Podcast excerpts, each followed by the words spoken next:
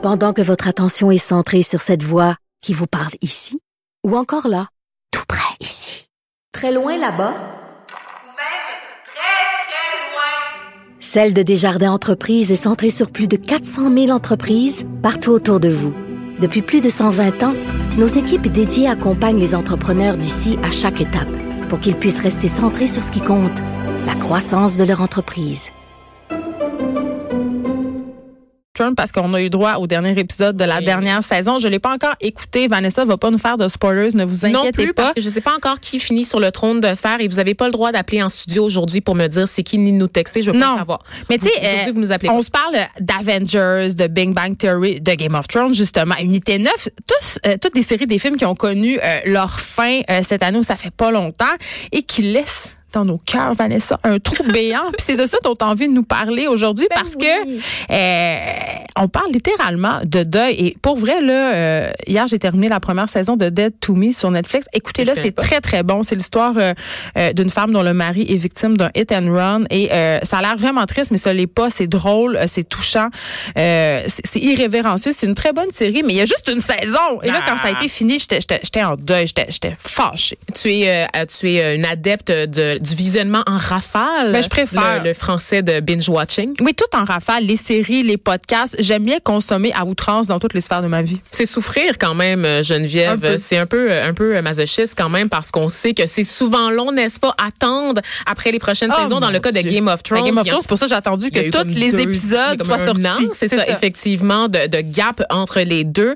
Et euh, c'est difficile parce que c'est ça, pour tout le monde, tout le monde est touché en fait. Ce mois-ci, tu, tu l'as dit, Avengers, Big Bang Theory, Game of Thrones, Unité 9, des séries du grand, du petit écran là, sur lesquelles on a mis le point final, qu'on a clos des chapitres, des saisons de rire, de pleurs, de suspense, de drame, d'amour. Donc des séries dans lesquelles on était vraiment investis. Et moi-même, je suis ravagée, Geneviève. Je te le disais, je suis en retard, mais je veux savoir ce soir qui finit sur le trône de fer.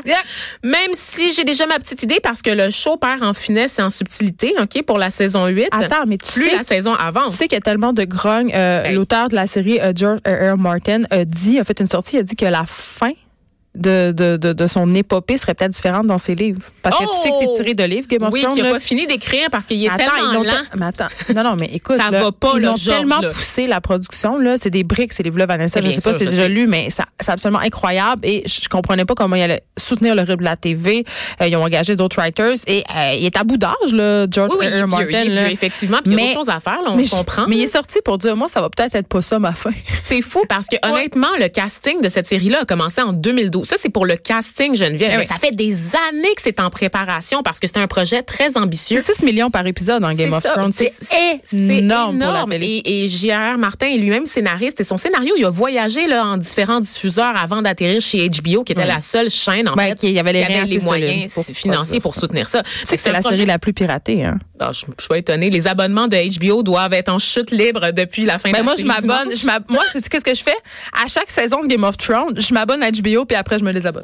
T'es la première à avoir pensé à ça, Geneviève Peterson. Ben, Tellement C'est satisfaite. sûr que je suis la première. Non, je veux juste braguer le fait que je, je, je consomme pas des séries piratées. Ah, je veux ben, juste te ramener à. Ce que tu fais est ça. bien mieux, tu as bien raison. Ben, je pense que oui. Ils ont besoin de leurs 6 millions. en tout cas.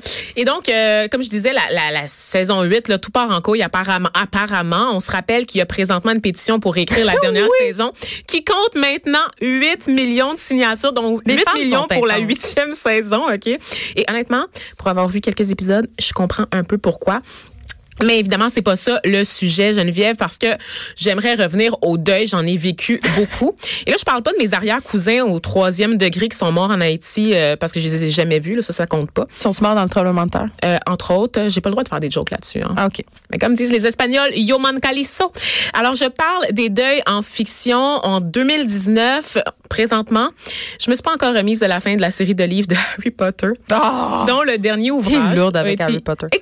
Publié en 2007, le phénomène d'une génération, Geneviève, j'ai pleuré. Mais je comprends. J'ai pleuré en refermant euh, le dernier livre de la série. J'avais 18 ans. Moi, c'était Six Feet Under, mon pire deuil. Pour vrai? Ah oui. J'ai, je, je l'ai pas pris, là. J'étais fâchée. Je voulais rien savoir. J'ai pleuré. Euh, j'étais pas bien. En tant qu'autrice, tu dois avoir des livres aussi, parce que là, on parle beaucoup de séries télé, mais, le deuil de fiction se vit aussi, notamment dans les jeux vidéo. Beaucoup, beaucoup de mes collègues qui sont très geeks, qui sont très gamers, me disent que quand tu viens à terme d'une espèce de franchise, je comprends. Tu investi. Il y a un deuil à faire. Quand, tu passes le jeu, ouais, c'est un peu tannant. Mais non, tu me dis, euh, tu me dis en tant qu'autrice, mais je dis pas. Je pense que ces deuils-là, tu peux les vivre quand, quand tu lis des séries. Quand je lis un livre, puis je l'aime vraiment beaucoup. Quand j'approche de la fin, je, suis un peu down, mais là, un deuil, non. Ah mon Dieu, moi là, je te le dis, euh, euh, j'ai même, c'est drôle, signe qu'on est en 2019, j'ai même des amis qui, qui ont un deuil à entreprendre quand ils finissent une série de podcasts. Mais je comprends. C'est comme, on s'attache, on s'attache vraiment moi, je suis pas, un deuil, je suis fâchée. C'est comme moi, j'aime beaucoup la série Narcos PQ. Puis là, c'est pas parce que c'est fait ici, là, j'ai l'air de plugger, mais c'est vraiment bon pour vrai, là. Trop Puis, euh, Marès, iTunes francophone, soit dit en Ben oui, fait que c'est pas juste nous autres, qui aiment ça. et Félix Séguin. Euh, mais écoute, les épisodes sont disponibles le lundi. Puis à chaque lundi, j'attends avidement. puis quand c'est fini, je suis comme, Maudit. Oh mon dieu, mais ça passe vite effectivement. Mais euh, c'est ça. Donc moi, moi, je, je les livres, je suis quelqu'un, j'aime beaucoup lire Geneviève et je te jure, même dans le cas de Harry Potter, j'étais tellement pressée de le lire à la fin que je l'ai lu en anglais. J'ai lu le dernier tome en anglais. Je sais pas Mais c'est correct, c'est la langue originale. Moi, je trouve ça mieux que tu les en anglais qu'en français, C'est quand par même euh, des livres difficiles à, lire parce que J.K. Rowling, elle a une belle plume. Elle a slang. Oui, oui, c'est pas, c'est pas juste une auteure, euh, une autrice jeunesse, n'est-ce pas? Elle a quand même une vraie auteure. Elle a une belle plume, donc c'est plus soutenu aussi parce que c'est britannique et pas américain. Donc, beaucoup de mots, euh, on voit que la langue est beaucoup plus soutenue, n'est-ce pas? Donc, c'est un peu dur à, à, à lire, Geneviève, mais j'ai, j'ai été aussi ravagée par la fin de Breaking Bad. As-tu écouté cette série-là? Oui. Oh mon Dieu. J'ai beaucoup aimé ça? Une série qui a des longueurs, Geneviève, mais qu'on écoute, j'ai le goût de le oui, dire. Il y a des temps morts. Juste pour voir la finale. Euh, pour vrai, la saison 3, là, la moitié, je l'ai pas écoutée parce que mais je la, la pire série au monde pour la fin, je pense, c'est Lost. Non, il y a ah. eu quasiment des, les gens ont presque brûlé des villages. Et d'ailleurs, et d'ailleurs, je suis tombée sur un documentaire là, euh, qui a été fait par un journaliste des Inrecuptibles. J'ai oublié son nom. Il s'appelle Olivier quelque chose. Il s'appelle La fin des séries. On le salue. On le salue. Salut Olivier, euh, Oli. Euh, il, a fait, il a fait un documentaire qui s'appelle La fin des séries et justement dedans, il parle au réalisateur de Six Feet Under, celui des Sopranos. Les Sopranos, c'était une fin ouverte. Les gens n'étaient pas contents. Non Mais moi, selon moi, une des meilleures fins en télé des Sopranos. C'est une des meilleures fins. Ah Six Feet Under, en général, Très réussi également. Je vais expliquer pourquoi, en fait, Six Feet Under, pour ceux qui l'ont pas écouté, c'est une série qui met en vedette une famille de croque-morts, en fait. Littéralement, ils ont genre des pompes funèbres, puis ils organisent des enterrements et tout ça. Et chaque épisode commence avec une mort absurde, n'est-ce pas? Donc, comment ils ramènent le corps à la résidence familiale pour l'embaumer, pour le préparer.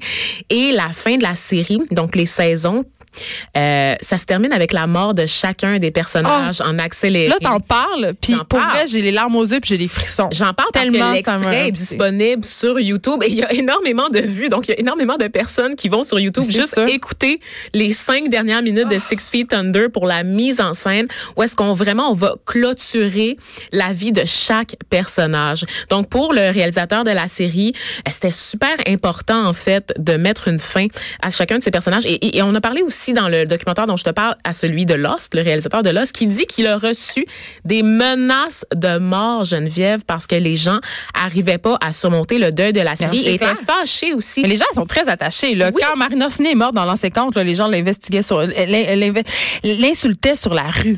C'est incroyable. L'invectivaient. C'est le mot que je cherchais. Mais je, le, écoute, il est, il est tombé en dépression carrément, en fait, parce que les gens le harcelaient sans cesse. C'est lui ce qu'il disait, ben, c'est que la vie est messie, donc la vie est, est sans dessus-dessous. Hey, dans Grey's Anatomy, quand ils ont tué Dr. McDreamy, là. Oh Patrick Dempsey, là. Oh hey, j'étais-tu pas contente, rien qu'un peu? ça, c'est le saut du requin. Est-ce qu'on peut parler du saut du requin? Jumping the shark. Oui, qui est un autre phénomène en télévision. Ça, c'est le fait de essayer de fermer les histoires de personnages que personne aime, OK, avec un, un événement qui a aucun bon sens. Par exemple, dans Desperate Housewives, à un moment donné, dans la saison 6, il y a un avion qui s'effondre carrément dans le quartier. So oui, dans le petit quartier de Mais la c'est très soupy. Ça, ça, ça c'est impossible. Il y a un avion carrément qui s'écrase en plein milieu de la rue et il y a des personnages importants qui meurent ça, c'est mais, le saut Des fois, dans les séries, toute bonne chose devrait avoir une fin. Il y en a qui ont étiré ça longtemps, puis il y en a d'autres qui finissent en beauté. Et ça nous sert, cette espèce de nostalgie-là de la série terminée. On a le goût des revoir. On a, ben, on a surtout le goût, euh, là, je vais te dire quelques mots en anglais, Geneviève, puis tu vas me pardonner parce que tu vas comprendre pourquoi. Franchise, prequel, anti-épisode, spin-off, reboot, des mots qui sont rentrés dans le langage courant pour décrire l'espèce de second souffle hein, qu'on essaie de donner à certaines séries de fiction parce qu'on n'est pas capable de juste laisser partir les choses. Et moi, là, je pense que ces sentiments-là, ce sentiment de nostalgie et l'attachement qu'on a de plus en plus aux personnages et qu'on peut vivre aussi en communauté, parce que c'est littéralement ça, c'est d'entrer en communion. Parce que maintenant, sur les réseaux on sociaux, en parle, on sait tous qu'est-ce qu'on regarde en même temps. Tu sais, avant, là, c'était dans le salon avec Chérie puis les enfants. Mais t'en parlais à la machine à café. T'en parlais à la machine à café, t'en parlais un peu dans les soupers de famille, mais là, c'est rendu planétaire. Tu sais, il y a des mouvements, il y a des communautés qui se forment, puis on est loin là, de, ces forums de geeks là, euh, qu'il y a, là, qui sont dévoués, tu sais, les, les, fans vraiment intenses là, qui sont dévoués à des séries télé. C'est partout. Et ça fait en sorte que les gens, il y a des séries qui deviennent des phénomènes, qui deviennent cultes et qu'on n'arrive pas à passer par-dessus. Moi, je pense que c'est la source du manque d'imagination de Hollywood, en fait. Ces temps-ci, c'est une arme à double tranchant, en fait, parce que Hollywood est plus capable de se réinventer et mise sur les valeurs sûres, Geneviève, ben, je sur l'attachement du public. Donc, est-ce que c'est la fin de notre imagination? Je pense pas. Ah non! Non, je pense pas, mais en même temps, je pense que tu as un point. Et on s'arrête on s'arrête, Vanessa, puis après la pause, on a Dominique Demers qui a ah. fait une série qui s'appelle Marie Tempête, puis je vais en parler avec elle, qui me laissait, quand j'ai eu fini de lire ce livre-là, j'étais en deuil, littéralement. Une autre qui a marqué ma jeunesse. Les effrontés. De 9 à 10.